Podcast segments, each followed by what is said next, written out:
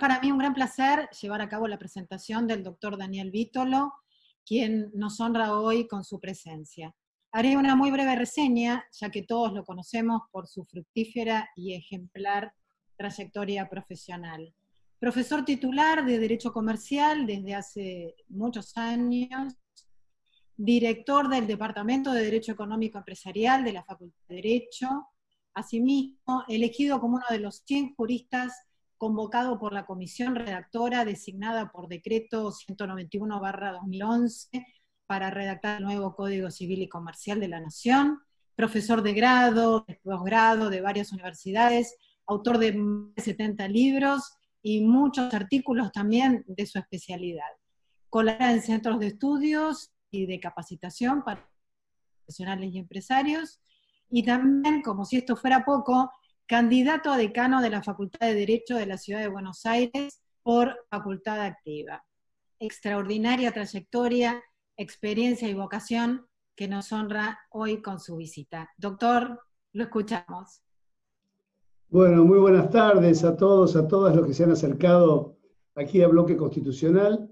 En primer lugar, quiero agradecerle a Bloque Constitucional la invitación. Para mí siempre es un placer eh, participar de las reuniones, y de este movimiento de difusión de ideas jurídicas y de debate, y básicamente también de reflexión, de, mirar lo que está ocurriendo en el ámbito jurídico y saber que el derecho es parte de nuestra vida.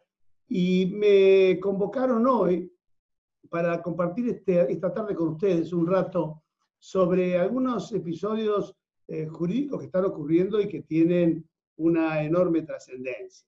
Y especialmente hoy se, vamos a hablar, vamos a encarar un poco el análisis de lo ocurrido con la intervención presidencial, la ocupación eh, temporaria anormal de una sociedad y un proyecto de ley expropiatorio de una empresa privada, de una persona jurídica que es un sujeto de derecho, que está en la actividad privada y sobre la cual hoy el Estado Nacional, a través del Poder Ejecutivo interfiere en su vida y en su estructura jurídica y en su patrimonio, anunciando que es un acto preparatorio o conducente a llevar adelante una expropiación de la sociedad, de sus bienes. No lo sabemos bien porque en realidad eh, las normas eh, dictadas y las propuestas son bastante confusas me pareció que lo primero que teníamos que hacer, porque cuando Ricardo me dice, bueno, viene un grupo de abogados muy diverso, con distintas especialidades, eh, con distintos conocimientos, que se desenvuelven en distintas áreas del derecho, yo digo, vamos a tratar de hacer una, una charla, una introducción, porque lo más eh, fructífero me parece a mí van a ser las preguntas o el eventual debate, es eh, explicar un poquito qué es lo que ha ocurrido. Lo primero que tenemos que saber es que la expropiación es una institución de derecho público eh, que, lo que hace es que transferir coactivamente la propiedad privada de un sujeto al Estado, mediante el pago de una indemnización que va a tener que hacer frente un ente de la administración pública que tenga patrimonio propio. O también puede expropiarse un bien para que sea explotado por el propio Estado o por otro tercero. Pero esta expropiación o este acto eh, realizado por el Estado tiene dos características. La primera es una transferencia de carácter coactivo. Es decir, eh, y esto lo hace una institución característica de derecho público. No puede ser asimilado a la compraventa, porque el Estado no está comprando nada, le está obligando a transferir. Es coactivo.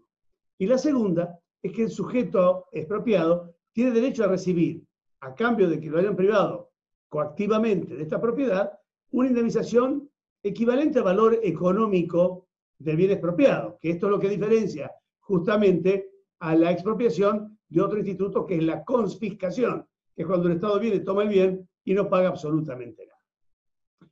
La Constitución Nacional, el artículo 17, todos lo conocemos, dice que la propiedad es inviolable y que nadie, ningún habitante de la nación puede ser privado de esta propiedad si no hay una sentencia fundada en ley. Pero la misma norma nos dice, bueno, pero cuidado, que puede haber un caso excepcional, que es la expropiación, cuando haya una causa de utilidad pública. Pero para que esto ocurra, primero, tiene que ser calificada por ley esta utilidad pública. No cualquier funcionario puede decir que esto es de utilidad pública. Y aparte hay que indemnizar previamente. No es cuestión de tomar el bien, llevárselo por parte del Estado y no pagar o pagar cualquier día. Hay que pagar previamente y esta es una exigencia de carácter constitucional. La expropiación es un instituto que entre nosotros eh, de tiempos inmemoriales. ¿eh? Fíjense que la primera ley de expropiaciones es del año 1866, recién constituido el país en organización nacional por la Constitución Nacional. Y estuvo en vigencia durante más de 80 años. Después, eh, en el año 48, se dicta, en la época del gobierno de Juan Domingo Perón, en la primera presidencia, se dicta la ley 13.264 y fue una ley de expropiaciones que fue muy criticada. ¿Por qué fue muy criticada? Y porque eh, prácticamente había relativizado la exigencia constitucional de la previa indemnización. Y entonces eh, aquella norma decía algo parecido a que el expropiante podía obtener la inmediata posesión del bien y depositaba una evaluación eh, fiscal acrecentada hasta un 30%, y aparte había suprimido aquella ley el instituto de la retrocesión, es decir, eh, la posibilidad que se tiene de volver atrás si el Estado realmente eh, no usa eh, la propiedad para lo que dijo que le iba a usar. Es decir, cuando el Estado ha engañado ah, o ha cambiado de idea respecto del destino del bien. bueno, en función de esto hubo mucha crítica, pero igual la ley funcionó muchos años.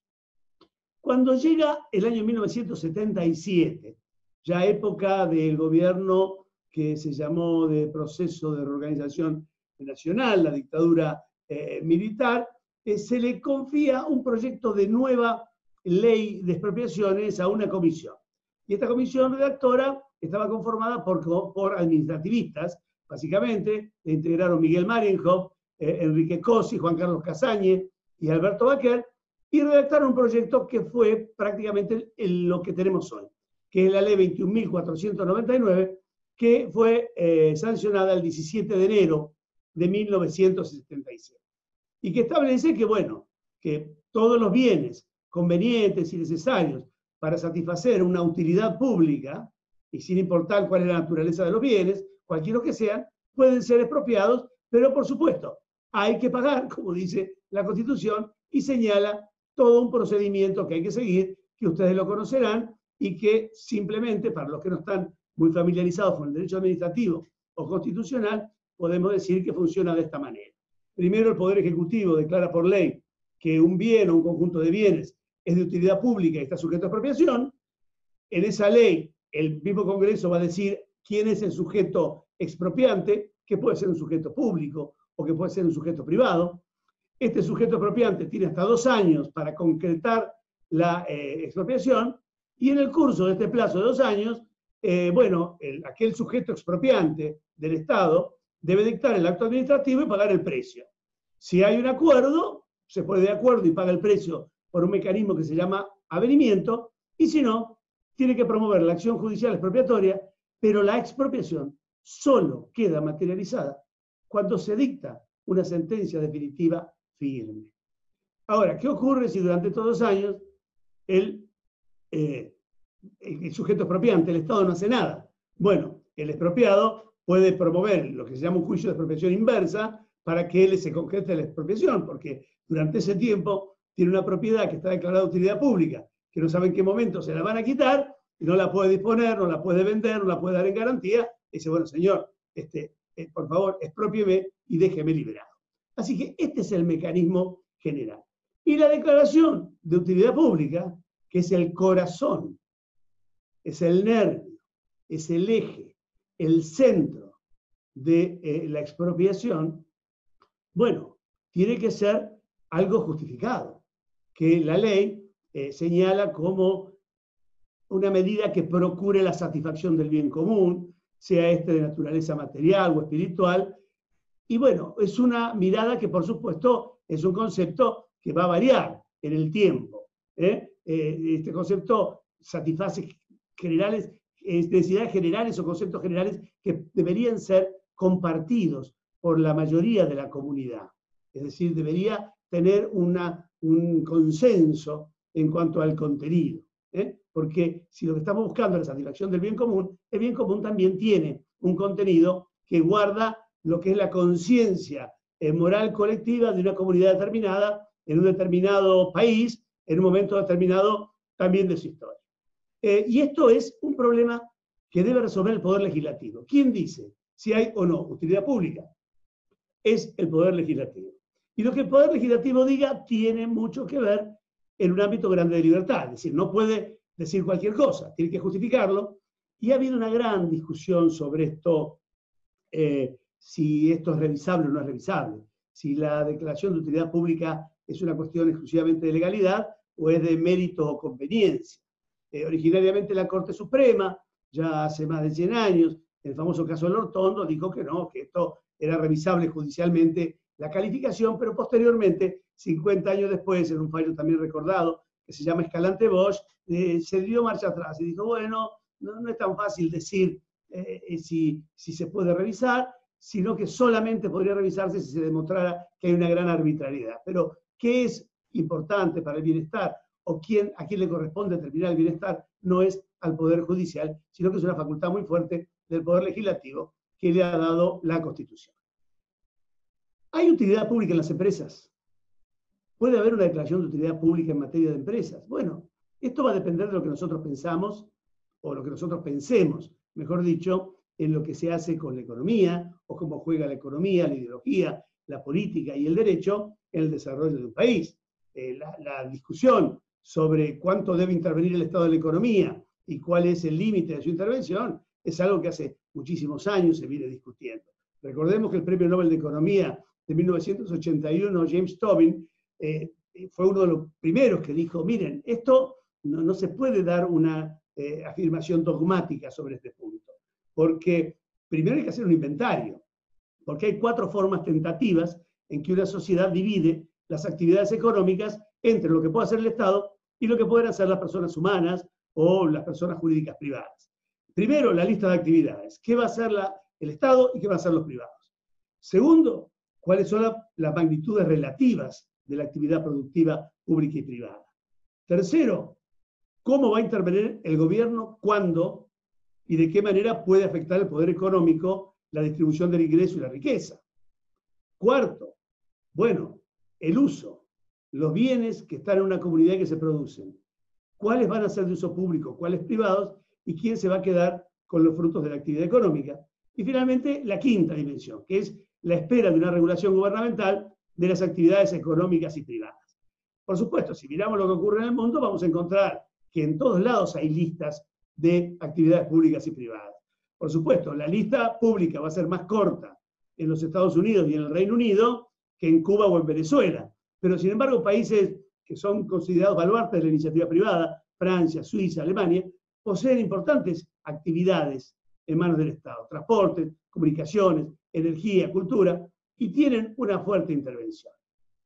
Pero más allá de lo que se pueda pensar, si vamos a, la historia de la República Argentina, recordarán ustedes que durante las primeras cuatro décadas del siglo pasado, la Argentina tenía una mirada, un sesgo de poca intervención del Estado de la economía y de mucha libertad en materia empresaria. A partir de la cuarta década, entre la cuarta y la séptima, empresas que eran de carácter privado o pertenecientes al capital extranjero fueron nacionalizadas. ¿eh? Y después, en la década del 90, pendularmente, nos dimos vuelta. Empresas que habían sido nacionalizadas se desnacionalizaron o se privatizaron. Y cuando llega el siglo XXI, vuelve el péndulo a correr. Y entonces son muchas las sociedades y compañías que de un modo u otro fueron nacionalizadas o estatizadas por mecanismos diversos. Podemos recordar en el año 2013 el Correo Argentino, en el año 2006 eh, Aguas Argentinas, en el año 2007 Talleres Navales de Arsena Norte. Después vino el 2008, Aerolíneas Argentinas, Austral y las empresas vinculadas. Después en el año 2010 la Fábrica Argentina de Aviones. En el año 2012 eh, tuvimos la nacionalización de IPF. Eh, en el 2013 Belgrano Cargas y Logísticas. Y en el 2012 también me olvidé decirlo, era el famoso tema de Compañía de Valores Sudamericana, que era la dueña de Chicone Calcográfica, ¿se acuerdan? Y frente a todas estas estatizaciones, se formularon cuestionamientos. por parte de la sociedad, de los economistas, de los políticos, y también desde el punto de vista de la crítica de los juristas.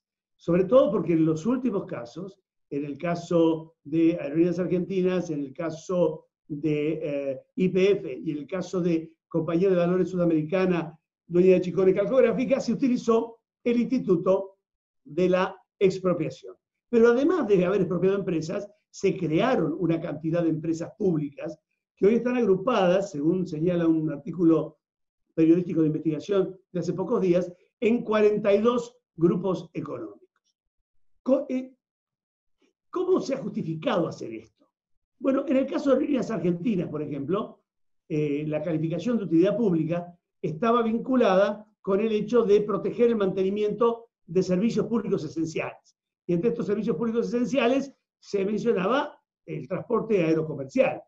Y entonces, por eso eh, se expropió el paquete accionario de control de aerolíneas, Austral, eh, Optar, que era la sociedad que tenía turismo, Jetpack, que era la que hacía el transporte de paquetes, y Aerohandling, que era una sociedad que este, manejaba servicios de apoyo para la aeronavegación.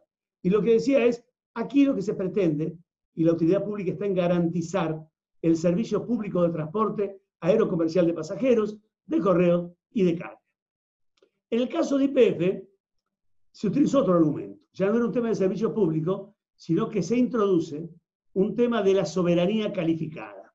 Es decir, cuando se decide y se promueve y luego se decide la expropiación de IPF, lo que se dice es, aquí la utilidad pública está dado en que nosotros necesitamos de estos instrumentos para asegurar la soberanía hidrocarburífera de la República Argentina. Entonces nos preguntamos todos, bueno, ¿qué es la soberanía hidrocarburífera de la República Argentina?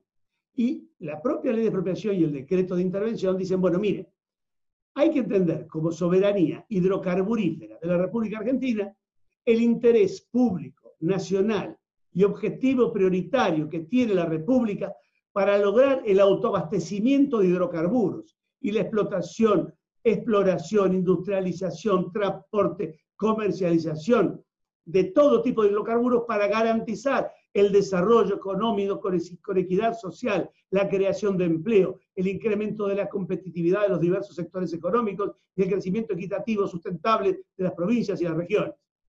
Bueno, si querían que le explicaran algo sobre la este, soberanía hidrocarburífera, el concepto es tan vasto que puede encontrar cualquier cosa. Cuando se expropia la compañía de valores sudamericana, eh, Exicone Calcográfica, no se dice nada. Se declara utilidad pública y sujeta a expropiación, pero no se dice por qué. Y tampoco se señala en el decreto de intervención los motivos. ¿eh? Pero se utiliza algo que vuelve a utilizarse con Vicentino hoy, que era el fin de asegurar la continuidad de las actividades de la empresa y la preservación de sus activos y de su patrimonio. Pero bueno, si ese es el tema de utilidad pública, hay 100.000 empresas en Argentina que están complicadas, casi en estado de de pagos, y está muy mal, y la verdad que asegurar la continuidad de las actividades y la preservación de los activos y los patrimonios sería de utilidad pública tomar todas las empresas, ¿eh? como se hizo en aquel momento con, eh, con Chico. Pero, bueno, hasta aquí la historia. ¿Qué hace el presidente de la República? Bueno, el presidente de la República trae, hace unos días, una propuesta que yo llamo confusa, porque eh, con todo respeto no se entiende, porque dice, bueno, mire, eh, voy a exportar, perdón, voy a expropiar a una empresa cerealera por la relativa importancia que tiene el comercio nacional e internacional de granos y que tiene domicilio en jurisdicción de la provincia de Santa Fe. Y para ello lo voy a hacer de esta manera. No lo dice, por supuesto, pero se puede leer en el, en el decreto y el proyecto de ley que dice, voy a usar un sistema mixto entre lo que hice con IPF y lo que hice con Chicone. Digo lo que hice porque eh, el, gobierno, o, digamos el color político, la ideología política, eh, la mirada sobre el país, la economía, las finanzas y, el sistema de convivencia social de, este tiempo es igual o, está con las mismas personas las mismas caras o, digamos, los mismos equipos que aquellos que determinaron eh, la expropiación de IPF y de Chicone Calcográfica. Y esto no es un juicio de valor sobre si son buenos o malos, si actúan bien o mal. Lo que digo es que utilizan, es el mismo equipo haciendo cosas similares. Es decir, como es natural en la gente que difícilmente cambia radicalmente en lo que piensa o en lo que hace. Eh, de la primera, de IPF, ¿qué tomó el presidente? Tomó la idea de la soberanía. Dijo, bueno, eh, allá tengo una soberanía hidrocarburífera y funcionó porque esto movilizó emocionalmente a la gente. Y bueno, ahora ¿qué tengo que hacer? Tengo que buscar otra soberanía. ¿Y cuál es? Y bueno, finalmente dijo la soberanía alimentaria. Esto es la mesa de los argentinos, aquello era la energía, esto es la mesa y el camino.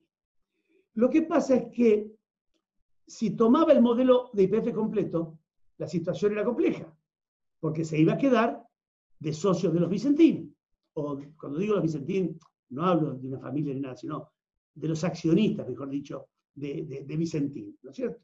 Entonces dijo, no, me tengo que quedar con todo, si quiero realmente tomar esta soberanía y no tener conflicto con otros accionistas. Entonces, en vez de expropiar el paquete de control, toma toda la compañía. Y ahí toma el esquema técnico de expropiación y de descripción del bien expropiado que tomó el IPF.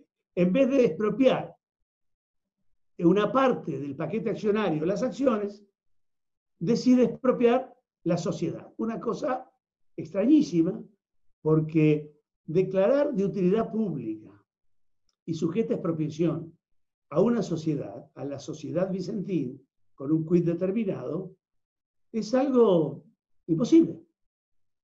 Es de cumplimiento imposible, porque los sujetos de derecho no son expropiables.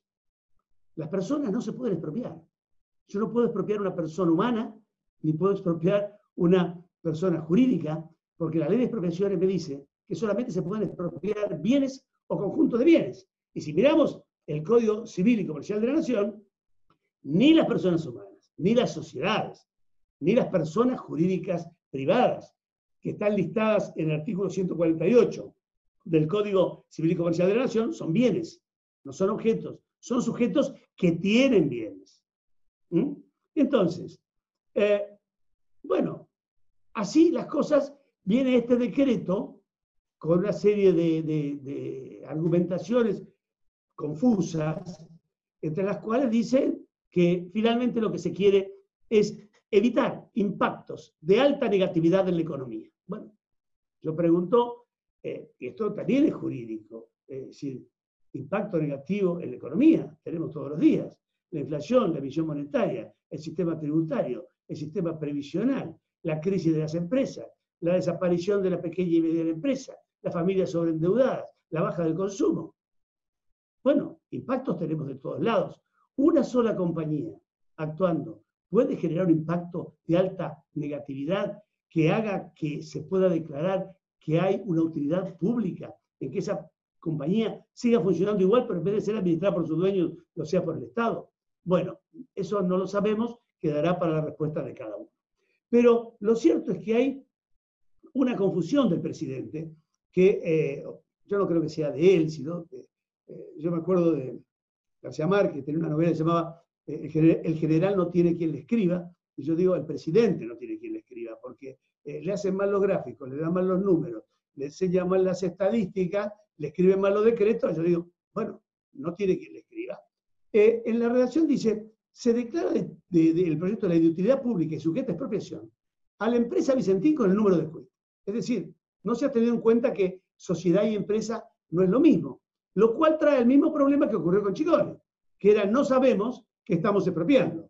Estamos expropiando las acciones representativas del capital social de Vicentín, Sociedad Anónima, para que el Estado Nacional, a través de un fideicomiso conformado por IPF Agro, por parte de IPF, se genere un fondo de inversión, se quede con las acciones y tenga el gobierno y la propiedad indirecta de todos los activos de la sociedad, pues estoy expropiando los bienes, el fondo de comercio. Estoy expropiando los bienes y la sociedad la dejo. Bueno, van a ver ustedes que, eh, que esto no se aclara y es de la mayor gravedad, porque después el, el decreto de intervención y el, y, el proyecto de ley generan una enorme confusión en esto. ¿eh? Porque eh, tomemos, qué sé yo, ejemplo, por ejemplo, eh, si nosotros estamos pensando que lo que estamos expropiando son las acciones y que en realidad ahora el Estado Nacional va a ser el dueño de Vicentín con la expropiación como accionista y único accionista, ¿por qué va a transferir todo el personal de trabajadores a IPF? ¿Se quedaría con esa sociedad y con los trabajadores? Parecería que sí. Transfiere todos los trabajadores y los cambia de empleador para que sigan haciendo lo mismo en los mismos lugares, es porque no se va a quedar con la sociedad, sino que se va a quedar con los bienes. Segundo, eh, ¿por qué va a generar este fondo fiduciario de IPF a través de IPF Agro para generar después un fideicomiso? ¿Por qué directamente, si se va a quedar con las acciones, no coloca las acciones en un fideicomiso donde IPF Agro sea el fiduciario y las administre simplemente sin ningún otro convenio con otras empresas. En tercer lugar, si realmente lo que va a hacer es quedarse con la sociedad porque se queda con las acciones, ¿cómo es que quiere en un proyecto de ley compensar el precio de la expropiación con la deuda que la sociedad tiene con el Banco Nación y con la FIP? Si lo que está expropiando son las acciones, le tiene que pagar a los accionistas. Y los accionistas no le deben nada al Banco Nación ni le deben a la FIP, sino que el deudor es la sociedad. No puede compensar el precio de expropiación contra créditos que tienen contra una sociedad que es un tercero distinto de los accionistas. Finalmente, si es verdad que se va a quedar con las acciones y va a ser el único accionista de la sociedad, porque el proyecto de ley dice que una vez que se efectúe la y se cumpla con la eh, expropiación, va a tener que abrir la Comisión Nacional de Valores para convocar una asamblea.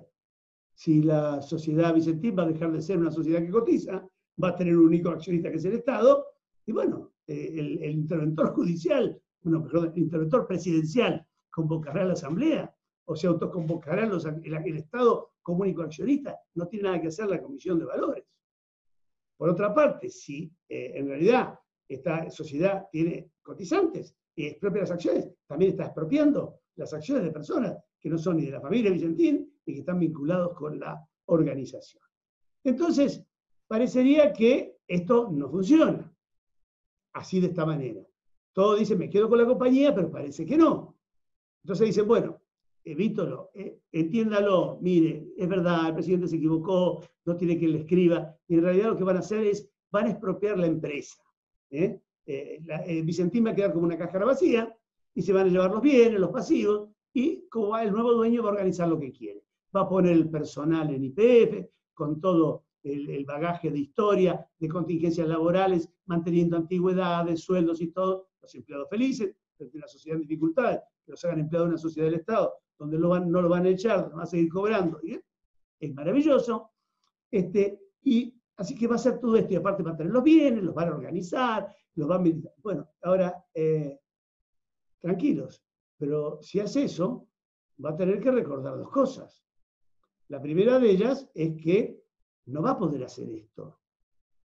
Porque primero, si va a transferir una empresa y todos los bienes en bloque de eh, la sociedad Vicentín en concurso preventivo a IPF o a un fondo fiduciario o a los que quieran hacerlo, van a tener que cumplir con la ley 11867 de fondos de transferencia de fondos de comercio.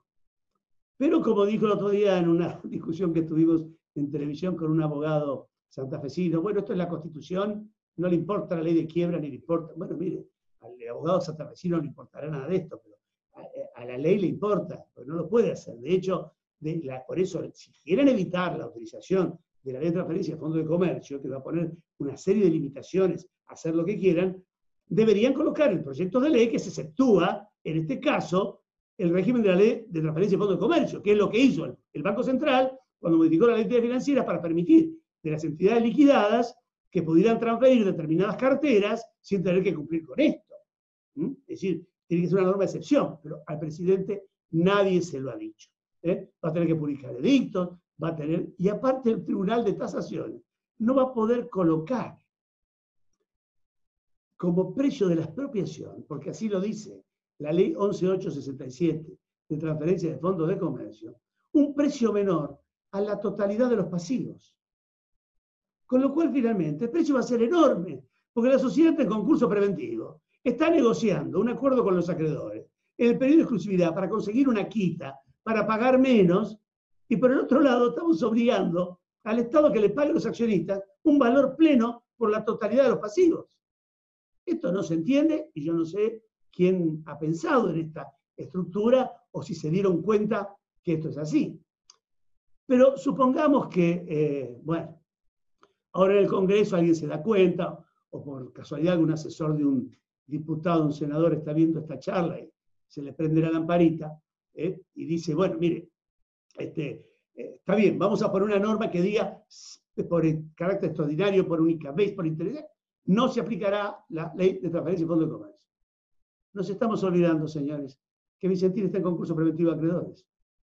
Y el concurso preventivo de acreedores está regulado por la ley 24.522 de concursos y quiebras, que dispone un tratamiento particular de todo el régimen económico y financiero, donde no va a poder hacer lo que quiera, porque están con una intervención, con una administración atenuada. Y el hecho que el presidente decida disponer por su propia voluntad, sin ninguna norma jurídica que lo respalde, ni que lo legitime, una intervención presidencial en una sociedad privada, este interventor, que va a tener las facultades, según dice el decreto de intervención, como lo dijo en Chicone, va a tener el, va a tener, digamos, la administración que tenía el directorio, va a estar bajo el régimen de desapoderamiento atenuado. Es decir, no va a poder hacer lo que quiere, sino que solamente se va a poder limitar a los actos de administración ordinaria. Y va a tener que estar bajo los regímenes dispuestos por los artículos 15, 16 y 17 de la ley de concursos. Y tampoco va a poder hacer lo que quiera con los acreedores, porque va a tener que pasar todo el régimen de acreedores por el, el tamiz de la verificación de créditos, de los incidentes de revisión. Van a tener los pagos, evidentemente, van a tener también el régimen de privilegios. Así que no, van a poder hacer lo que quieren. Ni tampoco van a poder llevarse los bienes de la compañía a IPF, vaciando el concurso, si es lo que van a hacer, transferir los bienes, los pasivos del personal y los activos. No lo pueden hacer sin autorización judicial. Y el juez no lo va a autorizar, porque podrá autorizar la venta de un bien, podrá autorizar eh, la reestructuración de parte de la fábrica, pero no que se pasen todos los bienes y, vayan para. Así que fíjense que es otra cuestión que yo digo, alguien eh, no ha mirado esto. Y, vuelvo a repetir, no juicio de valor sobre si los administradores son buenos, malos, se portaron bien o se portaron mal, pero realmente esta intervención presidencial y esta idea de expropiación sin tener en cuenta estas cosas. Es complicado. Copiaron Chicone, pero Chicone estaba quebrada. Aquí la compañía está en concurso. Los administradores siguen eh, eh, con, este principio eh, concursal que se denomina debtor in possession, es decir, que el, que el administrador continúa y el deudor continúa en la posesión de los bienes administrados. Entonces, a ver, para concretar un poco esta cuestión y, y dejar ya más eh, el tema abierto a lo que pueden ser preguntas o inquietudes. Eh, el presidente de la República no puede intervenir en una empresa privada. Yo lo lamento mucho, la gente dice que sí, algunos dicen que, puede todo, no puede. Eh, la intervención de empresas privadas, la ley la tiene sumamente restringida. La intervención de empresas privadas está en la ley de sociedades para que lo pueda hacer un juez. Es decir, ¿eh? cuando hay peligro, cuando los administradores no cumplen la ley, cometen actos que ponen en peligro, usan las facultades y demás, bueno, los accionistas están legitimados para pedir esto. Aún si estuviera el concurso, pero tiene que ser el accionista. El presidente no es accionista, el Estado no es accionista. Y tendrían que ir al juez societario, con competencia en lo comercial y societario, en la jurisdicción del domicilio de la sociedad y pedir la intervención acreditando todo, es decir, el acto, el peligro la demora, el carácter de accionista. Hay discusión incluso en la, en la jurisprudencia en la doctrina si esto también lo puede hacer un acreedor y si el síndico está legitimado para hacerlo. Es muy restrictivo esto. La segunda intervención es la que establece el juez frente a una situación concursal cuando los administradores han violado el régimen de administración atenuada, es decir, cuando han excedido el giro ordinario de los negocios o han dispuesto de bienes registrables y demás, bueno, en esos casos lo que eh, se hace, el, el juez puede disponer una veeduría, una coadministración, una intervención y hasta puede remover a los administradores naturales y colocar un interventor judicial por una orden del juez, que aparte es recurrible para tener una segunda instancia. ¿Quién recurre? ¿Cuál es la segunda instancia de la intervención presidencial? Hay una segunda instancia de intervención judicial societaria. La hay eh, en la eh, intervención concursal. La tercera intervención que hay es la intervención penal. Ya lo vimos en Oil Combustibles, el artículo 305 del Código Penal. Si hay calificación, una investigación sobre el delito de eh, lavado de dinero o legitimación de activos provenientes de actividades delictivas, el 305, que refiere a los artículos anteriores, 303, 304, dice que el juez puede intervenir en la administración de los bienes. Esto fue lo que pasó en el combustible. Judicial. Y tampoco el problema alimentario de mercado puede justificar la intervención del presidente, porque la ley de abastecimiento 2680, si no recuerdo mal eh, el, el número, permite la intervención de mercaderías, de bienes, nunca de sujetos. Así que no vemos cuál es esta, este, este, derecho. Alguien de ustedes va a decir, bueno, Víctor, no es así, porque usted lee una parte nada más que del decreto.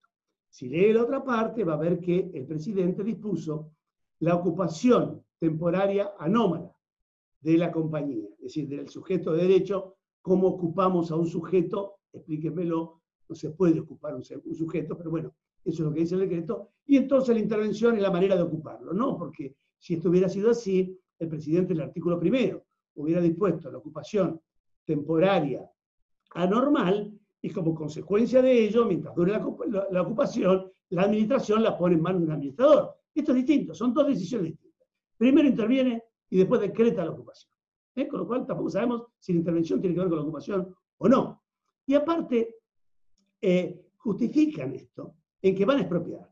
Y lo curioso de la situación es que si se estudia la ley de expropiación y se estudia la historia por el cual cómo llega ese artículo en este título 11, si no recuerdo mal, de la ley que habla de la ocupación temporaria, se van a dar cuenta que es justamente la anormal no necesita que se expropie, ni siquiera necesita la declaración de utilidad pública, porque lo cierto es que se ocupa para devolver, no se ocupa para seguir. A diferencia de lo que ocurre con la ocupación temporaria, ordinaria o normal, que se ocupa para mientras se lleva adelante el proceso expropiatorio, ¿eh? Yo voy a expropiar algo, y bueno, no voy a esperar a que termine todo el juicio para empezar la obra.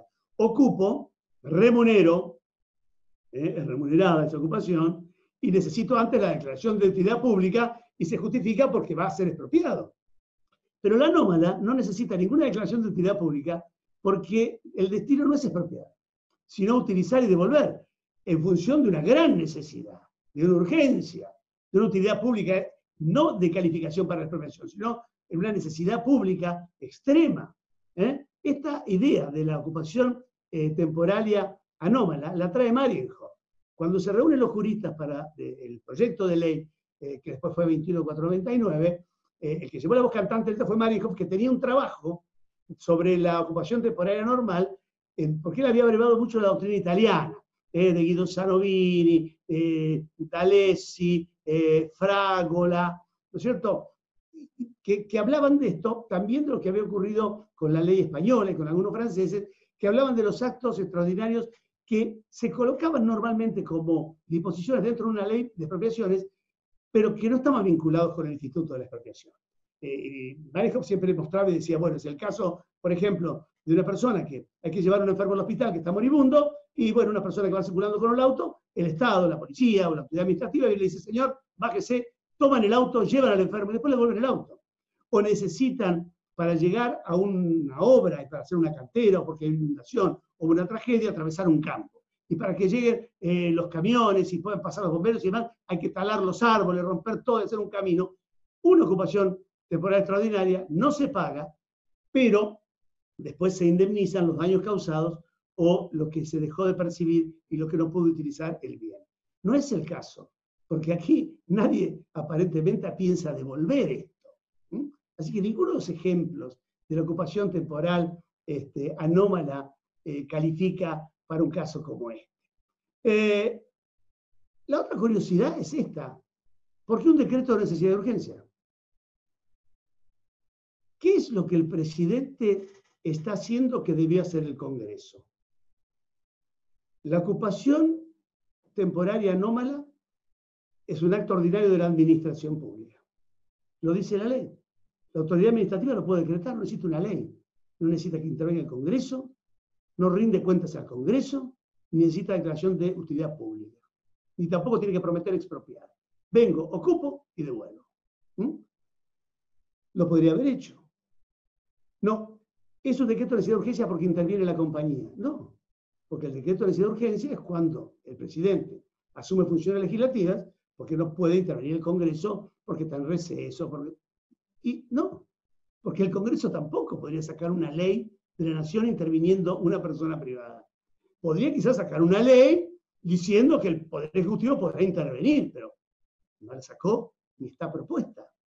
Con lo cual, podría modificar la ley de sociedades y decir, bueno, artículo 113, eh, el juez o el presidente de la República o el Poder Ejecutivo o la Inspección General de Justicia, que tampoco tienen esa función. Tienen que ir al juez a pedirlo para que lo hagan. Entonces, tampoco se entiende ese decreto de necesidad y urgencia. Y para la tercera cosa, que es mandar al Congreso un proyecto de ley de profesión, también es una facultad ordinaria. ¿Por qué un decreto de necesidad y urgencia? Entonces, todo esto llama mucho la atención y más allá de lo que eh, se pueda pensar o se pueda decir respecto de esto, que cada uno tendrá su propia opinión, yo digo, separemos las dos cosas. El problema político, el problema económico, eh, digamos, lo, que es una política de Estado, eh, debe intervenir la economía, cuándo, cómo, queremos un Estado empresario, es bueno un Estado empresario, es malo, no lo sé.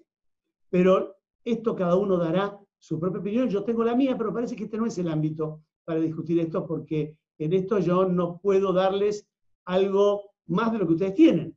Es decir, no les puedo dar un valor agregado. Sí me parece que podemos eh, dar un valor agregado desde el punto de vista jurídico. En síntesis, el decreto de necesidad de urgencia 522 del 2020 y el proyecto de ley remitido al Congreso tienen errores jurídicos gravísimos. En cuanto a las facultades, en cuanto a la legitimidad, en cuanto a la forma de redacción, en cuanto a la identificación de los bienes sujetos a expropiación por declaración de utilidad pública, que no sabemos cuáles son, y al mecanismo por el cual se va a llevar adelante la expropiación, que tampoco lo sabemos qué se va a llevar y qué no se va a llevar. Yo pregunto, los acreedores de IPF, ¿qué dirían hoy? Que le van a cargar a IPF, que ya está en una dificultad económica y financiera muy grande, un pasivo de 2.000 o 4.000, no sabemos, porque en, los considerandos del decreto, saben ustedes, se mencionan los 2.000 empleados directos de Vicentín, pero que hay otras empresas con miles de empleados también. ¿Qué van a pasar todos? con todo su pasivo, con su antigüedad, con sus contingencias laborales, de accidente, de lo que fuera, pasan todos. Y los acreedores dicen, pero ¿a título de qué? Yo, acreedor de IPF, veo disminuido mi garantía. Los tenedores de bonos que tienen créditos, los proveedores, los que dan el crédito. ¿Cómo impacta esto en el balance de IPF? Porque a IPF no pasan los activos. Los activos van a un fondo fiduciario. Los trabajadores, frac, afuera, se los carga todo IPF y los activos no se los cargan IPF. Entonces, ¿Qué vamos a hacer con esto? Bueno, mire, no sé, veremos. Acá hay que trabajar. Yo creo que este decreto está mal hecho y, tiene eh, vicios muy grandes. Eh, ¿Alguien lo va a resistir? No lo sé. Esta mañana aparentemente estuvo reunido el CEO de, de Vicentín con el presidente y parece que la cosa va bien, entró el, administrador, van a preservar el patrimonio. Una persona sola llega una mañana, ingresa a una oficina que es con miles, con dos mil o 4.000 empleados entre las empresas controladas, que tiene un giro monumental, que debe tener más de mil, tiene miles de contratos y demás, y él solo va a preservar todo el patrimonio por 60 días. ¿No era mucho más razonable pedirle al juez este, del concurso la designación de un coadministrador? Lo podría haber hecho el Banco Nación, que está en el Comité de Acreedores, lo podría haber hecho la FIP como un acreedor importante, y que alguien esté y controle, pero que una nueva persona que no conoce la empresa, que nunca la vio, llega, buenos días, ¿cómo les va? Esa persona va a cuidar todo. ¿No es más fácil que desaparezcan los bienes ahora con una sola persona y con un directorio funcionando o con un coadministrador? Bueno, esto tendríamos que pensar. Para terminar, ¿cómo termina esto? No lo sabemos, pero habría que trabajar mucho en el Congreso, por sí o por no, y hay que trabajar con el decreto por sí o por no. Eh, pero si miramos para atrás, los resultados de estas experiencias expropiatorias con decreto de intervención no fueron buenas. ¿eh? Eh, YPF terminó con una sentencia por la cual hay que pagar, Argentina tuvo que pagar 12 mil millones de dólares, 5 mil en bonos, el resto en intereses, por una compañía que no valía más de 3 mil millones al momento de la expropiación, y aparte por el remanente quedó con un litigio pendiente que va a tener una condena irreversible, donde lo que único estamos discutiendo es cuánto se paga. 3 mil millones de dólares o 12 mil millones de dólares. Recordemos que estamos discutiendo y hemos pedido una prórroga hoy para seguir negociando con los bonistas, porque no podemos pagar 500 millones de dólares de intereses. Nos estamos cargando más de 2 mil millones de Vicentín, todas estas contingencias anteriores. El tema de Chicone, bueno, no sabemos porque como los dueños nunca aparecieron, este, no, no, no sabemos qué pasó y demás. Pero, eh, ¿qué me parece a mí que dejo yo como, como interrogantes? Eh, si miramos, saquemos los efectos jurídicos, si nosotros miramos eh, estructuralmente el mensaje que envían el, decreto, el proyecto de ley y las declaraciones que tienen los, los funcionarios respecto de este tema, la pregunta es esta. Eh, ¿Van a ser intervenidas y van a ser declaradas de utilidad pública y sujetas a expropiación otras empresas, productoras o acopiadoras de granos o de la industria alimenticia que estén pasando dificultades económicas y financieras y que tengan una gran cantidad de trabajadores y que pedir los puestos de trabajo? Otra pregunta, ¿qué nivel de participación en un mercado o en un rubro de actividad tiene que tener una empresa para que sea calificable como bien objeto de una declaración de utilidad pública y sujeta a expropiación. El 9%, como en este caso, del mercado exportador, del rubro o, más, con un 8%, con un 9, con un 10 califico para que me expropien. ¿Cuáles son las áreas de la economía y de la producción de bienes y servicios que pueden ser calificadas como estratégicas para la soberanía? ¿Y cuál es el alcance temático de la soberanía? Porque, bueno, con la soberanía hidrocarburífera expropiamos IPF. Con la soberanía alimentaria queremos justificar la expropiación de Vicentín. Bueno, yo podría decir, ¿y por qué una soberanía sanitaria? Y entonces es propio de los laboratorios y centros de salud, más ahora con el COVID. ¿Y por qué no una soberanía educativa para preservar los valores íncitos culturales de nuestra nación? Y entonces es propio instituto de enseñanza o universidades. ¿O por qué no una soberanía habitacional para permitir el cumplimiento de los grandes objetivos del país, y entonces propio inmuebles. O por qué no una soberanía productiva, y entonces es propio empresas, productores de bienes y servicios. O por ejemplo, una soberanía informativa, para que todos tengamos la verdad y expropiemos los medios de comunicación. O por ejemplo, una soberanía cultural, y expropiamos teatros, cines, editoriales. Bueno, yo no tengo la respuesta. Lo único que puedo decirles esta tarde es que a las preguntas que nos hemos formulado, las respuestas las tendrá solamente el futuro, inmediato, inmediato, por el que tenemos que transitar. Gracias por escucharme y bueno, eh, y por su paciencia, y quedo abierto ahora a preguntas, a inquietudes, a lo que me quieran decir. Bueno, muchas gracias, doctor por su exposición. Acá tenemos algunas preguntas que paso a leer. En vez de expropiar, ¿no era mejor adquirir la empresa a través del salvataje? Bueno, podría haber sido, pero el salvataje tenía que esperar que terminara el, periodo de exclusividad que no se llegara a un acuerdo, que tampoco sabemos por qué, porque a lo mejor la compañía llegaba a un acuerdo, porque estaba quizá muy complicada económicamente o financieramente, pero a lo mejor tenía la posibilidad de un acuerdo. Yo no sé si no puede llegar a un acuerdo, no conozco el expediente para decirlo, pero estaba transitando el pedido de exclusividad y eh, eh, tenía que esperar, pero el salvataje hubiera sido una oportunidad, por ejemplo. Otra pregunta. ¿Quién quedaría legitimado frente a la intervención a formular impugnaciones y observaciones a los pedidos de verificación? ¿Quedaría Vicentín o el Estado Nacional? No, va a quedar, eh, queda Vicentín. Eh, Vicentín sigue en concurso preventivo. La diferencia es que ahora el, directorio completo es el señor Delgado. Entonces dará nuevos poderes o instruirá a los abogados y será los que van a intervenir en el, en el proceso. Pero fíjense, otra cosa increíble. Si realmente esto es así, y el Estado Nacional ocupa esto eh, temporariamente en forma normal por 60 días, y si siguieron y van a seguir el modelo de Chicone y el IPF, va a haber decretos que prorrogan esto, eh, se en todos los casos se prorrogó, se va a dar una cosa muy particular. Si lo que están expropiando es la empresa y no la sociedad, la negociación con el Estado la va a tener que llevar el administrador de Vicentín, que es un funcionario del Estado, que va a negociar porque eh, el, precio de la expropiación de los bienes de la sociedad que la administra con su empleador y con aquel sujeto que es el Estado de quien él es funcionario público. Recordemos, decreto 1278 del 12 y la reforma del decreto del año 15, que dice que estos interventores y directores del Estado en empresas privadas son funcionarios públicos y que recibe órdenes de quienes son los que tienen que pagar la indemnización. Entonces dicen, no, bueno, no, Víctor, esto no es así. Mantienen el carácter residual para esta negociación los anteriores. No, se han sido desplazados. Bueno, los accionistas, no, porque si lo que pretenden es compensar precio con impuestos o con créditos, es porque están expropiando bienes y el sujeto expropiado es la sociedad y no los accionistas. Así que esto todo mal. Yo digo, y vuelvo a repetir, a lo mejor es una buena idea expropiar este Vicentín, pero por favor háganlo bien, si se puede hacer bien.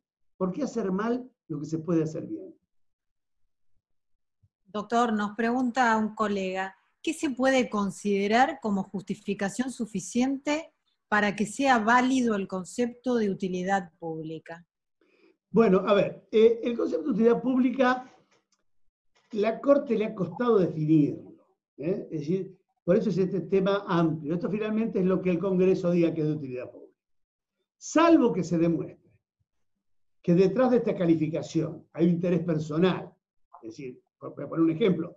No voy a poner el ejemplo de este caso porque me parece que se puede malinterpretar, pero eh, a ver, digamos, si finalmente eh, se va a expropiar un mural y en realidad el motivo de expropiar el mural es porque el grupo político está peleado con la familia del pintor y lo quieren privar de que no puedan tener la obra y tienen un interés individual, o porque tienen un comprador afuera y lo quieren vender. Bueno, si hay alguna cosa espuria atrás o alguna cosa engañosa, eh, eh, eh, no, no, se justifica, pero lo cierto es que es tan amplio esto del concepto de utilidad pública que mientras no haya una demostración de que hay una arbitrariedad o un interés individual, lo que el Congreso diga que es la utilidad pública lo es. Ahí es una mirada de mérito del Congreso que no es justificable. Fíjense que yo lo señalé, el famoso caso del Hortondo, este era el caso de hace un siglo de la Corte, cuando se expropiaba el tema de la Avenida de Mayo. Entonces, ¿qué dijo la Corte? Dijo, mire, no decrete este, eh,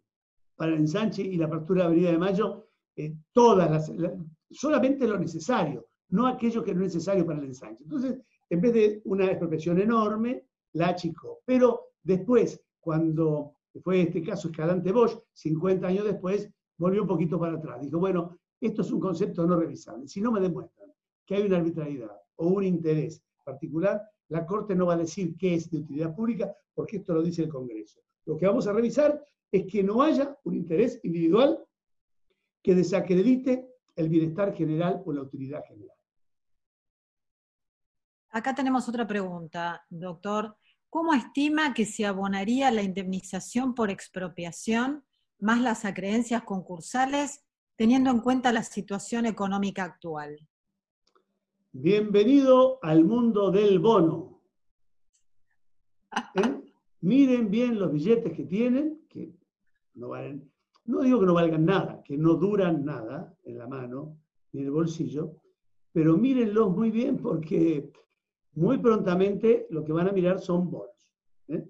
Y de hecho, así se pagó el PF, así se pagó Chicone, y así se va a pagar esto, y se va a autorizar por el proyecto de ley a emitir un nuevo bono, cuyo valor será who knows, who knows. Acá leemos otra pregunta. Si al Estado le interesan los bienes de la empresa, competencia del Poder Ejecutivo para declarar la utilidad pública y pretende expropiarlos, ¿no debe dirigir su acción a la persona jurídica titular de esos bienes? ¿Será que el Estado le interesa el lugar que ocupa esta empresa en el mundo de los agronegocios? No, eso es evidente. ¿no? A ver, no está expropiando, no está expropiando porque le interesa el campo, ni los camiones, ni los hilos. Es decir, lo que está expropiando es una operatoria. Está expropiando un modelo de negocio, eh, importador y exportador, una intervención en el mercado de granos y en el mercado de la exportación, y una intervención muy fuerte en el mercado cambiario. En cuanto al tema de liquidación de dólares de cosecha y el manejo de, eh, o la intervención fuerte en el mercado respecto del control del valor de la divisa. Esto es clarísimo, si no, no estaría metiéndose en esto. Yo, sinceramente, a ver, no es que desconfíe de lo que dice el presidente, pero a mí me parece que esta idea de que eh, yo estoy preocupado que la gente no coma y por eso eh, doy, tomo Vicentín para que tengan comida, con ese criterio, no sé, este, sería mucho más razonable eh, expropiar un frigorífico para darle carne a la gente o una fábrica de fideos para repartir fideos. Esa es otra cosa. ¿eh? Incluso se deja traslucir en los, en los considerandos del decreto de necesidad y urgencia que esto tiene que ver con las exportaciones, con la fragmentación del mercado, con la intervención, que a lo mejor es un primer paso. Esto, mm, y lo que digo yo no, no va a sorprender a nadie, porque está en todos los medios y se ha dicho, y lo han dicho funcionarios del gobierno. Esta mirada que hay sobre esta intervención podría completarse con entes reguladores, controles de precios en el mercado de alimentos y demás, una junta de granos, de carnes, un YAPI. Esto ya pasó, y así que podría volver a pasar, ¿por qué no? Hay infinidad, doctor, de mensajes que están aplaudiendo su claridad meridiana en esta exposición. Felicitaciones y felicitaciones y felicitaciones. No, bueno, lo que yo digo es esto. Esto es un tema muy difícil porque es muy técnico. Es muy técnico y, es difícil de aprender y de, discutir, de aprender, digo, de, tomarlo. Y difícil de discutir también porque son temas muy opinables y aparte todo está abierto al famoso tema, en la expropiación, el tema de utilidad pública. Y bueno, Acá eh, se han expropiado, pero no solamente para el Estado. Recuerden ustedes la época de las famosas llamadas empresas recuperadas, que se expropiaba declarando sujeto expropiante a una cooperativa de trabajo o a un tercero y demás, que después nunca expropiaban, porque no tenían manera de pagar. Pero durante el tiempo le daban una ocupación ordinaria ¿eh? y seguían explotando y funcionando y tenían los registros alimentarios y todo. Bueno, y, esto no caminó, pero también lo puede hacer el Estado eh, por su parte. Pero este tema de, que pueda ser para un tercero, de que la, el concepto de utilidad pública sea una cosa muy amplia, que eh, la calificación de, utilidad pública sea muy difícil de, eh, de discutir judicialmente, es muy difícil. la gente se resiste y dice, pero ¿cómo nos van a decir? Es así. Y es así de tiempos inmemoriales, hace más de un siglo que esto funciona así, que, es difícil de hacer. Y bueno, ¿y qué tiene que hacer el Estado de la economía y qué no tiene que hacer? ¿Qué sé yo? Es la misma discusión que tenemos hoy con el tema de la pandemia. ¿El presidente es mi papá que me cuida o no? ¿Qué sé yo? No sé. Es, complicado. Y esto de la ley de expropiación es una cosa muy técnica y no, eh, y si alguien o no lo entiende o está enojado, eh, le voy a dar un, no quiero hacer mal de mucho consuelo de tonto, pero en el mundo entero funciona así. La gente está enojada. Los italianos se enojan con esa expropiación. Los, los, españoles se enojan con esa expropiación. Los franceses se enojan con. Eh, eh, eh, los americanos se enojan con las expropiaciones cuando las hay. se enojan porque nunca queda, porque dependiendo qué se elija o lo que políticamente se consiga que es utilidad pública, grandes intereses, que es la soberanía. Fíjense, ahora vamos a empezar a calificar la soberanía. Entonces tenemos soberanía alimentaria, soberanía biocarburífera, soberanía, no sé. Cuando, cuando los conceptos empezamos a poner adjetivos calificativos, la sustancia se va diluyendo, se difumina el contorno. Y esto genera inquietud. Y esto es un tema muy técnico, porque la gente dice, ¿y por qué podrían ocupar algo sin pagar? Y bueno, es así. Está así, está desde hace muchísimos años. ¿eh? Así que, eh, ¿o por qué tengo que esperar? Y si tribunal de tasaciones me da cualquier valor. Y, bueno, pero así funciona el sistema. Acá hay una pregunta, doctor, que mm, se repite y se repite y se repite. ¿Qué le parece a usted que tendría que hacer el señor juez del concurso? ¿Debería declarar la inconstitucionalidad de este decreto? El juez del concurso no, el juez no tiene que hacer nada. Yo creo que el pobre juez del concurso, a quien no conozco, pero eh, merece mi, mayor respeto y, le envío toda mi solidaridad, creo que pobre lo han colocado en una situación horrible. Es decir, porque él en, realidad no tiene que hacer nada. Porque él no es el que controla la legalidad de los actos societarios del concursado. Él solamente controla la administración. En los límites del desapoderamiento atenuado.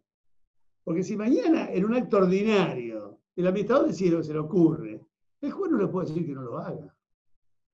Si no es un acto extraordinario del giro, si no está disponiendo de bienes registrables, si no nos está grabando, ni está transfiriendo un fondo de comercio, ni nada, el juez no tiene nada que decirle, se lo tienen que decir los accionistas, porque los órganos siguen funcionando. Y entonces cuando viene un presidente y decreta una intervención presidencial, porque las intervenciones sí tienen calificativo. Hay intervención administrativa, el Banco Central en una entidad financiera, la Superintendencia de Seguros en una compañía de seguras, hay intervención judicial, el juez en la sociedad, ¿eh? el juez del concurso en la administración, el juez penal en el lavado de dinero, en intervención presidencial, el juez cuando le dicen notifíquenlo, el juez notifica y dice muchas gracias. Entonces cuando vaya el, presidente anterior y diga buenos días, vengo en nombre de la sociedad, el juez le va a decir, no, mire, lamento mucho, me acaban de notificar que eh, el nuevo representante legal, porque eso dice el decreto, administra y representa, es el señor Delgado, yo solo hablo con el señor Delgado y dice, bueno, señor juez, haga algo. Yo tengo que hacer. Vaya usted y pide un amparo, impone el, decreto. Yo no tengo nada que hacer con esto. No es su tema ni su lucha. ¿No es cierto? Él no tiene nada que decir de esto. Y eso es lo curioso del, decreto del presidente Fernández, que lo designa, él designa a la persona que él quiere de su confianza, un acto de príncipe, es decir, yo a mi amigo o a mi eh, persona de confianza o aquel a quien creo, lo pongo y lo designo sin ninguna facultad y sin ningún poder para hacerlo. Interventor de una sociedad y desplazo a todo un directorio. Una locura. Eh, ah, y le digo, y cuando termine de trabajar y hacer lo que tiene que hacer, vaya y ríndale cuentas al juez. Cuando este señor Delgado le vaya a rendir cuentas al juez, el juez lo que le va a decir es, muchas gracias, desglósese, y tiene al tacho el informe no tenés nada que rendirme cuentas a mí porque yo no te nombré. Yo no te di ninguna encomienda. Ni, ni me tenés que rendir cuentas porque tampoco los administradores naturales rinden cuenta al juez de lo que hicieron. Rinden cuenta cuando se portan mal y el juez los llama para que le digan qué hicieron. Que esta es la otra cosa que también se confunde. Cuando copian Chicone, nadie les avisó que Chicone estaba quebrada y que esto está en concurso. Es decir, que Chicone no tenía un administrador, sino que estaba administrada por el síndico y que estos son los administradores naturales y que están violando el derecho de propiedad de los administradores y de propiedad de los accionistas. A mí, desde el punto de vista jurídico, esto es gravísimo. Olvidémonos si está bien que el Estado se quede con, con, Vicentín. yo eso lo voy a discutir. Está todo mal hecho. Bueno, acá tenemos algunas manos levantadas.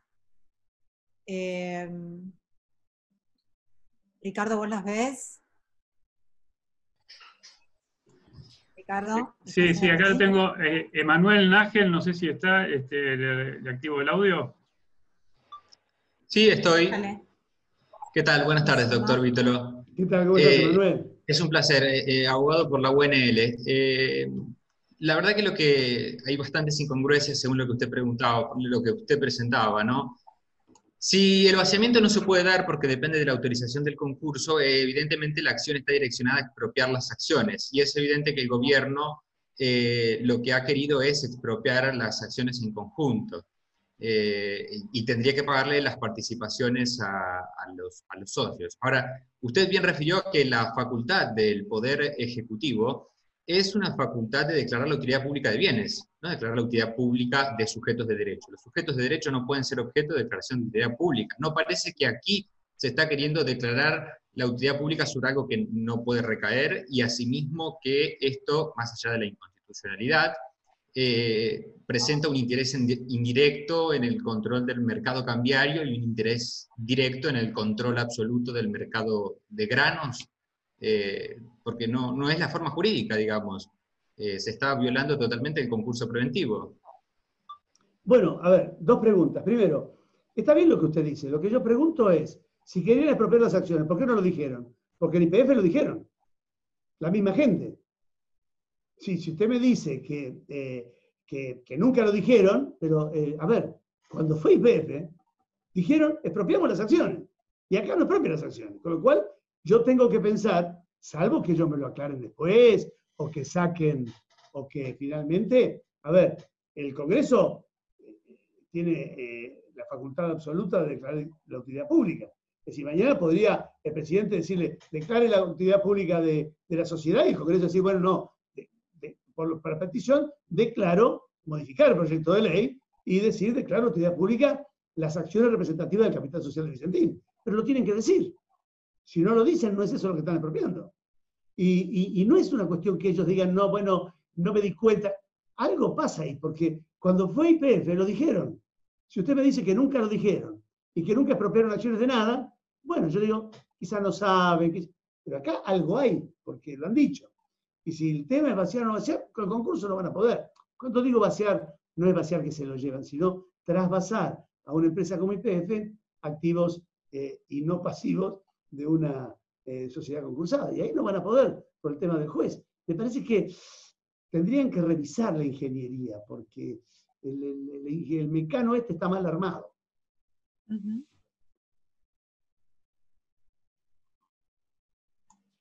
¿Querés que siga yo, Roxana, dándole la palabra a los que levantaron la mano, si no los ves? Dale, dale. Y vamos terminando, me parece, ¿no? Bueno, este, Viviana, eh, también le, a ver si quiere reactivar su audio. No sé, Viviana, si está escuchando, si quiere reactivar el audio. No sabía si era yo. ¿A mí se refieren? Sí, sí. Ah, bueno, me parece que vi otros Vivianas. No, yo en realidad lo, expresé una opinión que consideraba de que es una directa eh, decisión para violar todas las normas no puedo creer que un abogado, el, presidente se supone que es abogado, eh, haya incurrido en tantas incongruencias y la manifiesta voluntad de intervenir en, un mercado y obtener dólares, manejar el, mercado de serie, como se ha dicho. O sea, no, era más que nada una opinión. El doctor explicó todo clarísimamente. Bueno, muchas gracias. Este, Viviana, le vamos a pedir a los que quieran intervenir si tienen alguna pregunta concreta, si no ya vamos liberando este, la sala, este, pero bueno, el que está como estudio TON, no sé si quiere hacer alguna pregunta.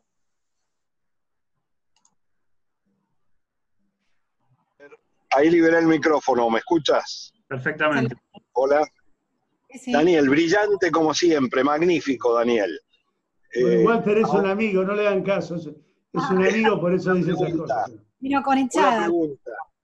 Eh, ¿No vendrá de vuelta la inconstitucionalidad por parte del juez, que el juez diga que es inconstitucional el DNU? Pero ¿y quién le va, por qué el juez, él no es competente para decir que es inconstitucional el DNU? ¿Y si alguien plantea la inconstitucionalidad? Pero el juez no tiene competencia sobre las decisiones societarias que hace la administración de la sociedad. El juez, tiene, el juez dirige el proceso de concurso, no la vida de la sociedad. Lo que pasa es que también, yo digo, a ver, nosotros con los jueces tenemos un problema, ¿no?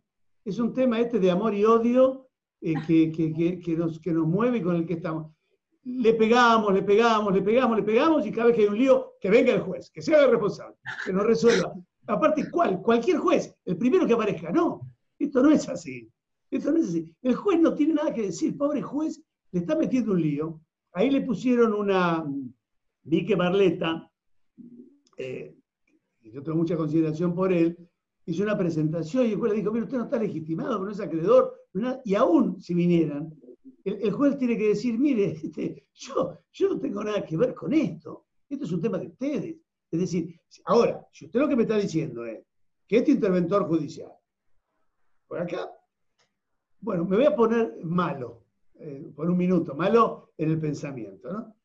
Este, me voy a poner pícaro, vamos a decir pícaro que, mejor. Yo digo, lo que el juez podría hacer, si alguien viene y le dice, mire señor, vino el interventor, se sentó y está haciendo un desastre porque este, eh, no opera la compañía, dejó caer los cables. Bueno, el juez podría decir, intervengo y desplaza al interventor presidencial por un administrador judicial. También podría mañana el doctor Ercolini, cuando alguien que le dice, no, mire, esto es peligrosísimo, acá hay lavado de dinero, ahí esto una persona sola no puede y demás, el juez Ercolini decir, designo cinco coadministradores judiciales que compartan la administración con el interventor presidencial. Y a lo mejor con el interventor o coadministrador que decide el juez concursal. Fíjense el lío que se llamaría ahí, ¿no? Sí. No, no, no son ideas, ¿eh? Cuento cosas que pueden pasar. Está la doctora Claudia Datri con la, con la mano levantada también. Y después tengo una preguntita acá para hacer después que termine. Ahí Vero levanta la mano, no sé. Yo veo un Vero. Claudia, no sé si... Este... Sí, ahí está. Hola, doctor. ¿Qué tal? ¿Me escuchan? Perfectamente. ¿Qué tal? ¿Cómo le va, doctor? Excelente siempre su, exposición. No, yo eh, heredé la quiebra de Compañía Azucarera Tucumana. No sé si conoce el tema. Ah, qué linda herencia. Famosa, famosa expropiación del año 70. Y yo cuando escucho todo esto, me vienen como similitudes, ¿sí? En ese caso también lo que se expropiaron fueron los bienes y quedó una comisión liquidadora eh, que hoy todavía sigue funcionando porque todavía no se determinó cuarenta y pico años después el valor de, de los bienes, todavía está discutiéndose en la corte, ¿sí? Y también en ese momento se expropiaron los bienes eh, en una empresa que estaba más o menos en bonis, ¿sí? Y que terminó en quiebra porque el Estado le expropió, en aquel momento era gobierno militar, ¿no? Pero le expropió los bienes y la dejó sin bienes para producir y, generó una compañía estatal que era compañía, este, compañía Nacional de Azucares. No sé si usted lo conoce. Sí, perfectamente. Lo que digo es que si esto pasa igual, lamentablemente yo no le voy a poder dar la charla porque dentro de 45 años no voy a estar. seguro. Bien, nada, es una reflexión. Acá tenemos un colega que tiene la mano levantada, el doctor Ariel Dazo. Doctor.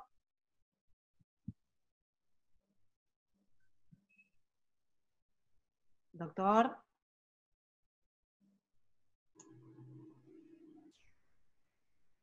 la justicia argentina ningún problema en la que interviene el Estado ha tenido solución. Así nos va. No es casualidad que estemos al margen del comercio mundial y de las relaciones institucionales mundiales. No es excepcional ni culpa de este gobierno, de todos, de todos todos han actuado siempre, dictaduras y democracias, con una absoluta indiferencia respecto de la prepotencia del Estado. Creo que perdemos el tiempo si pensamos en una solución jurídica. Debiera pensarse en una solución económica todavía el silencio de Vicení o de Siones. Uno entra en la duda de si fuera abogado de ellos, ¿qué hacer? Este es el problema.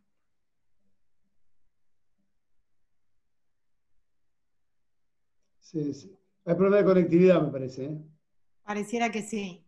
Acá tenemos otra preguntita eh, que se repite. Bueno, a, Vero se le va a congelar la mano, pobre. ¿eh?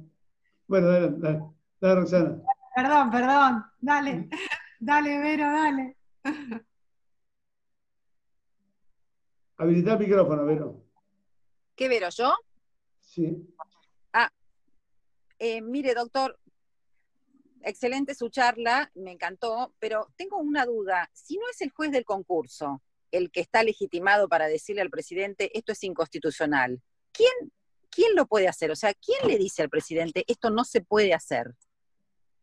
Bueno, eh, ahí interviene la justicia, eh, ¿cómo se llama? Contencioso administrativa, es un acto del presidente de la República Federal.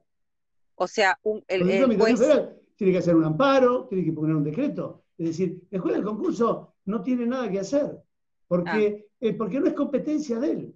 Es lo mismo que mañana el diseñador diga, mire, eh, venga y defiéndame una herencia que tengo. No tiene nada que ver. Él dice, mire, eso es un tema de ustedes. El juez no tiene que resolver temas mm. internos de la administración de la sociedad. Si, mañana la asamblea, eh, se, se genera una asamblea, por ejemplo, que nula, que cambie el directorio sin intervención del Estado ni nada, no es el juez del concurso el que tiene que decir que la asamblea es nula. Tiene que ir a un juez con competencia societaria, y al que le toque dirá nula no es nula, el administrador es el administrador, podrá removerlo o no removerlo por otros temas. Ajá, perfecto, gracias. Pero no sé si, pero eh, Vera, creo que había otra Vero con la mano, ¿no? Perdón, ah, bueno. perdón. adelante la Vero de la mano, digo. Vamos, Vero. Yo, ¿no? Dale, Vero, sí, vos. Ay, gracias. ¿Qué tal? Buenas tardes. Disculpe por ahí la, no sé si es una burrada o no. Hay, hay un punto que yo como que me quedo parada, que es, no entiendo la, es, dónde surge la legitimidad del interventor designado por el Poder Ejecutivo en el concurso. Es como que... Reemplaza la legitimidad que tiene hoy el directorio de otorgar poderes a los abogados, de eh, llevar adelante la administración de la sociedad y de pedir el peticionar el concurso. Es decir, usted recuerde siempre, Vero, o, recordá siempre, Vero, te voy a tutear, que eh, en las decisiones concursales, hasta la más profunda y grave, que es presentarse en concurso, es una competencia ordinaria del órgano de administración. Lo que nosotros llamamos, o la gente llama por conveniencia, la asamblea ratificatoria. No es verdad, la asamblea no ratifica nada. Decide continuar o dejarlo, pero no puede revocar la decisión de presentación en concurso porque es competencia propia del administrador. Y acá es lo mismo. Es decir, se va el directorio y viene este señor. Es decir, hoy, a la mañana o a la tarde, los abogados que llevan el concurso de Vicentín, eh, las personas que están negociando con los saqueadores la propuesta, los que están eh, llevando los oficios y demás, tienen que pedirle instrucciones al señor delegado. Pero ¿por qué? yo, eso es lo que no entiendo. ¿Dónde nace la legitimación del Poder Ejecutivo para que diga, bueno, yo... Ah, no, no tiene, no tiene ninguna, pero está. ah, esa era la pregunta. No, no, perdón, no tiene ninguna, pero es una cuestión de hecho. Sí, claro. Hoy, está, hoy la policía estaba cuidando la planta, el, subinterventor estaba dentro y ya está. Ah, y ahora los gerentes reciben órdenes de él. Es decir, hasta ayer a la tarde, los cheques, los firmas, todo eso lo hacía el, presidente, el director, hoy lo hace el señor Delgado. Es muy raro eso, no sé. Bueno, sí. Así es. Doctor, una, pregunta. Gracias una, perdón, una pregunta que se repite mucho. ¿Qué puede peticionar la empresa suiza, Glencore? Glencore no tengo la menor idea, no sé cuál es la relación de Glencore con, con ellos, pero si es accionista, podría, este, eh, podría iniciar una acción judicial impugnando el decreto si quiere. Pero aquí el problema es, las relaciones con la sociedad de los acreedores, los empleados y todo sigue igual por el momento. Lo único que cambia es el interlocutor. la administración está a cargo de un interventor presidencial. Porque este es el nombre que hay que darle. Es decir, cuando la gente dice, bueno, ¿cómo lo llamo? Interventor presidencial. No es un interventor judicial, no es un interventor administrativo. Es un interventor designado por el presidente de la República y es un interventor presidencial en una empresa privada. Como lo fueron los de IPF, como lo fueron los de Chitone. iPad de Gabriela, dice ahí, ¿no? Pero si no abrís el micrófono, Gabriela, estamos perdidos. No, tenés que abrir el micrófono, Gabriela. Ahí, ya ah, está, ¿me escucha? Bien. Ahí está, buenas tardes, buenas tardes. Entonces, eh, todos los únicos que pueden hacer algo son los acreedores, nada más. No, puede acreedor. Son los que pueden plantear la inconstitucionalidad, oponerse al pago en bonos. Bueno, eso, perdón, el pago en bonos será un tema que resolverá el concurso, porque el pago en bonos no es a los acreedores. El pago en bonos va a ser a los dueños de los bienes expropiados. Por eso digo que esto es muy complejo. ¿eh? Es una maraña, es un tema muy complejo. Es decir, los acreedores siguen su vida normal, seguirán negociando, formarán la mayoría, darán la conformidad de acuerdo. Si no hay una propuesta presentada, a lo mejor el nuevo administrador cambia la propuesta. No sabemos, porque es facultad de él también salvo que la propuesta importe alguna disposición patrimonial o la asunción de obligaciones que son competencias del órgano de gobierno asamblea, el administrador lo puede hacer. Y hoy el administrador es el interventor presidencial. ¿Y para qué es la intervención, doctor? Eh, ¿Qué habría que hacer? ¿Un amparo? Nos pregunta acá Romina. Ah, no lo sé, no lo sé. Depende si usted cree y aparte, ¿quiénes? El, legitimados aquí son, me parece a mí, el directorio, el directorio anterior, legitimado. Eh, están legitimados eh, los saqueadores, no sé si pueden estar legitimados, porque realmente los saqueadores no tienen nada que ver con la elección de la administración. Eh, el síndico societario, no el síndico del concurso. El síndico, el síndico del concurso tampoco tiene nada que hacer. El concurso lo que va a hacer ahora es vigilar al interventor presidencial. Si el interventor presidencial cree que a hacer cualquier cosa, no. Va a tener la vigilancia del síndico. Y le va a tener que contar y le va a tener que explicar. ¿Mm? Y si el síndico le llega a parecer que no está actuando bien el interventor presidencial, se lo puede decir al juez y el juez lo puede remover. No anulando el decreto, sino decretando la intervención. Y habría un conflicto de poderes y se armaría un lío bárbaro y bueno, ahí veremos. Alguien mandó diciendo que el juez está interviniendo, pero bueno, yo eso no lo sé, porque esto, aparte mientras nosotros estamos conversando aquí en este foro tan agradable del bloque constitucional, afuera están pasando cosas. ¿eh? Hay reuniones, hay, eh, digamos, presiones, hay declaraciones, hay opiniones. Dice, ¿cuál es el camino legal para que el Estado se apropie de Vicentín? Y bueno, ya lo dirigieron la expropiación. Ahora hay que ver cómo lo hacen, pero ya el camino ya está elegido. Lo que hay ahora es una ocupación, y lo dice el mismo presidente. Estamos ocupando en forma normal. Mal interpretada la ley de eh, expropiación, pero no importa. acá podemos discutir si está bien o mal hecho. ¿Qué es lo que se quiere hacer? Es claro. Intervenir la compañía hoy, separar a los administradores eh, por otra parte, llevar eh, una ley al Congreso para expropiar y. Y mandar toda la operación de Vicentín a un, aparentemente, a un fideicomiso donde eh, actúe IPF Agro como fiduciario. Aparentemente. Esta es la idea. Si va a ser así o no así. O a lo mejor IPF Agro se queda como accionista fiduciario de las acciones y Vicentín sigue operando bajo la misma denominación social en el mercado. No lo sabemos. Yo creo que la van a hacer desaparecer y la van a convertir en, en IPF Agro, porque si no, la movida de traspaso de personal y todo no tendría sentido. Pero bueno, como dice Asís, mi información probablemente mala me dice que el camino estaría más por ahí que por quedarse con las acciones. pero va a ser mucho más complicado, porque ahí no van a poder llevárselo bien, ni los negocios, porque estarían vaciando la compañía respecto a los acreedores concursales. Así que bueno, pero este es el primer capítulo, ¿eh? y la novela va a ser larga. Cinco tomos le doy a esto. Bueno, doctor, no sé, eh, sigue habiendo preguntas y no queremos abusar del tiempo porque estamos recontra ya pasados de lo que nos habíamos eh, programado. Así que. Sí. Bueno, yo creo que por, hoy tuvimos bastante con esto.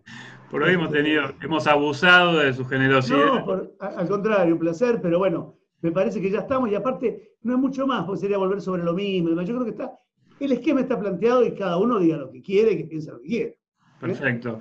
Bueno, entonces este, me cabe más que decirle muchísimas gracias eh, a usted, a todo el equipo de bloque constitucional que estuvo trabajando hoy acá, que algunos se vieron como Roxana este, o, como yo, pero hay otros que, no, que por ejemplo eh, Juan Manuel Ponce estuvo trabajando activamente en la producción y sobre todo quiero destacar el trabajo increíble de Juan Manuel Otegui tuiteando en tiempo real si, quiere, si alguien quiere agarrar una síntesis casi perfecta de lo que se expuso hoy en esta charla, puede ir a nuestra cuenta arroba bloqueconst en Twitter y va a ver el increíble trabajo que hizo Juan Manuel Otegui en tiempo real recogiendo las palabras del doctor Víctor.